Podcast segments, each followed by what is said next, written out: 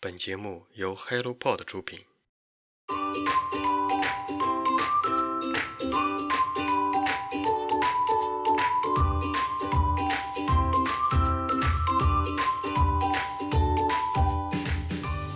Hello，大家好，欢迎来到晨间书室，我是 Masa。秋天已经到了，全国各地的朋友们是否已经感受到一丝丝凉意了呢？在日本，秋天啊被誉为读书的季节，秋高气爽，令人舒适。周末起床后，拿起一本书，来到公园，看着微风从纸面上掠过。为了能够推荐更多的新书给各位朋友们。HelloPod 决定在2021年剩下的三个多月的时间里，每周二和周四为大家推荐几本刚刚发售的有趣、好玩并且深刻的作品，希望能充实你每个月的阅读时光。OK，废话不多说，下面先听一听咱们第一期的新书情报吧。《东京奇梦》日本最后的前卫年代，作者伊恩·布鲁马。译者何宇咖，出品方理想国。二十世纪七十年代，日本结束了波涛汹涌的战后重建。在此前的十多年里，日本的人口激增，经济起飞，制造业啊蓬勃发展，文学、电影等一大批的艺术文化领域欣欣向荣。但是啊，如果我们把时间稍稍往后拉开来看的话，那个时候的日本又处在经济泡沫的前夕，马上就会被卷入全球化的漩涡当中。这样来看啊，当时那个不怎么起眼的七十年代，它不仅继承了战后刚开始的辉煌发展成果，也昭示了日本文化大繁荣的进步潮流。一九七五年，二十多岁的作者来到了日本，他凭借过人的嗅觉。迅速发掘出了七十年代日本的前卫文化，深入到了深层的角落、前沿的现场，还有核心的文化艺术圈。比如说，东京浅草的杂乱小巷，还有破败的剧院；京都的真人色情秀，还有黑泽明的电影拍摄现场。他以一个外人的身份游离于日本地下文化生活的边缘，他好奇而冷静地观察着身边的一切。作者在离开日本几十年之后啊，基于对这段亲身经历的回忆，又结合了长期的研究思考，敏锐地捕捉到了日本那令人传统又敢于创新、崇洋媚外又封建排外、注重秩序又崇尚暴力的复杂文化气质。如果你知道《菊与刀》，甚至读过这本书，我想这本《东京奇梦》保证不会让你失望。遗言中的隋唐女性世界，作者姚振华、吕路遥，上海古籍出版社。人之将死，其言也善。在绝大多数的情况下，遗言是对亲人和朋友真实感情的流露，即便有所隐瞒啊，但一般也不会作假。毕竟在很大程度上啊，遗言可以当做是活着的人看破生死的一把钥匙。遗言体现了死去之人的人生总结、社会认识、处事态度，还有人生的感悟。因此啊，我们可以透过遗言对死者的死亡观进行一番思想的解读。隋唐女性的社会地位，其实在中国古代还是相对较高的。从他们的遗言当中，可以发现不同身份的女性在临终前的关注内容，还有她临终时的心态。透过这本书啊，咱们可以借助亲人对他们遗言的执行情况，来对唐代女性的地位进行考察。这本书一共搜集了二百三十六位隋唐女性时期的遗言，有待字闺中的女性，有尼姑，有皇帝的后妃，有官妓，当然还有一般的平民女子。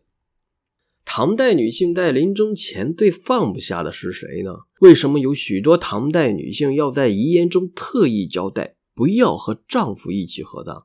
唐代女性的遗言会得到执行吗？那么会由谁来执行？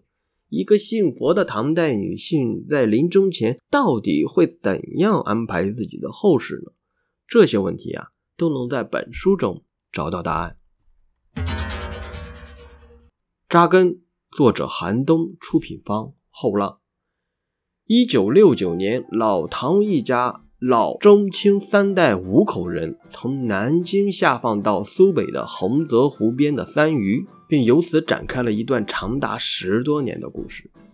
这部作品以儿童小桃的视角展开，从孩子纯真好奇的眼中啊，看到了父亲无畏人生困境的努力，还有三余当地的优美的乡间风景，憨厚却又带着一点精明的父老乡亲。当然，还有人与自然、人与动物之间的关系。网友公如认为，在中国。不识字或者识字有限的老百姓对文字从来都有一种掺杂着敬畏的信任感。可是与文字打交道越多的人，对文字的不信任感就越来越强。而我们的文学在培养这种不信任感上可谓是丰功伟绩啊！鲁迅早就戳穿和痛击了骗还有瞒的文学，可惜啊，鲁迅先生去世之后啊。他以后的文学并没有不再骗和瞒，然而总有人在打破这种骗和瞒的游戏规则，而扎根就是这样一部违反骗和瞒的游戏规则的作品。同样的，网友巫王的评价写道：“要看得进扎根啊，你最好先读一读《神秘岛》还有《法尔东湖》，因为啊这两本书讲的是一群人和一个人被外力扔到了一个陌生的地方。”他们像原始人一样，一点点搞着建筑，还有土木，修修桥，修修路，养这儿养那。老陶一家六口人从南京被下放到了洪泽湖的三余啊，有比别人家多的东西吃，每个月还有必发的工资，有机会啊，还和当地人一块儿交际一下。但最终扎根的这个梦想还是失败了。他们一家人啊，跟当地人实际上时刻保持着一种陌生的关系。他们跟三余这个地方也仅仅是过客的角色。寒门子弟上大学，作者安东尼·亚伯拉罕·杰克，译者田雷、孙静超，出版社生活读书新知三联书店。在美国的精英大学里，有这么一个群体。他们凭借超高的努力踏入梦寐以求的大学校园，无关性别、肤色和地域。因为出身贫穷，这些年轻人有一个共同的标签——寒门子弟。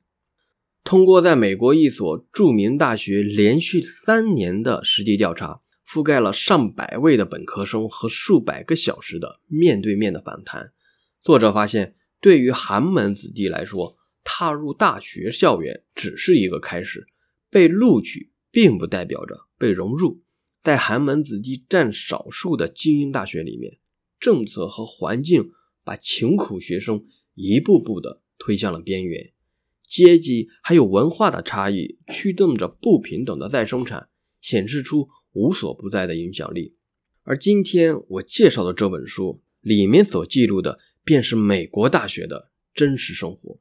网友会飞的西瓜总结了几条书中的结论，我很是感兴趣。比如，和导师相互交流的频率显示出了学生家庭经济情况的高低。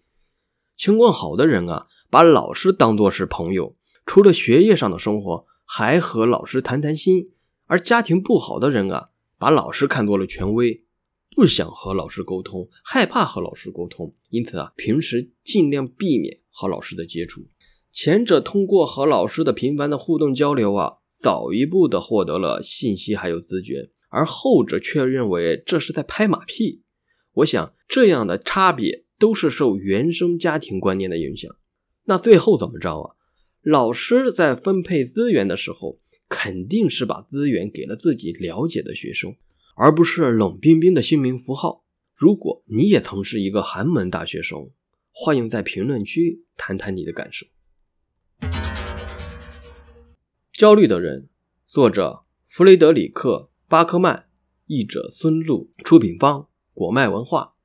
婚姻、工作、家庭、育儿、投资、医疗、人际关系，咱们如今的社会啊，任何事情都会引发焦虑，没有人敢说自己一点焦虑都没有。我敢打保证，我们都是辛苦而脆弱的小人物啊。一边吐槽，一边还在咬牙坚持的活下去。而小说焦虑的人关注的正是这样平凡中的你我他。作者巴克曼啊，他是一位写治愈暖心小说的一把好手。他的小说有一大特点，就是又好笑又好哭，不会刻意的卖惨，但是我们在阅读当中又会不知不觉之间被感动、被温暖、被戳中。他的作品非常关注底层人群、弱势人群，关注平凡大众的喜怒哀乐，比如暴躁但正义的外婆，刻板但坚强的玛丽。这些平凡的人啊，很容易能够让我们联想到我们身边的家人，还有朋友，甚至包括我们自己。这本书的主角是一个愚蠢的银行抢劫犯和一群正在看房子的奇葩买家。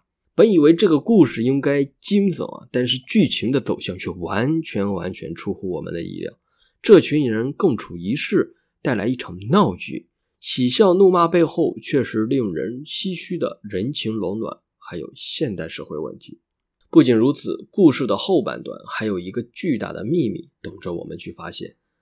在焦虑的人里，面对艰辛的人生之路，有些人放弃了，有些人还在咬牙的坚持着。可能是为了自己，可能是为了自己的孩子，为了自己的配偶，为了自己的父母。而作者的故事唤醒我们的同理心，还有共情力。我相信，在任何时候。爱、理解、宽容，还有希望，都能拯救我们。这就是今天为你准备的晨间舒适，希望能够满足你周末的阅读时光。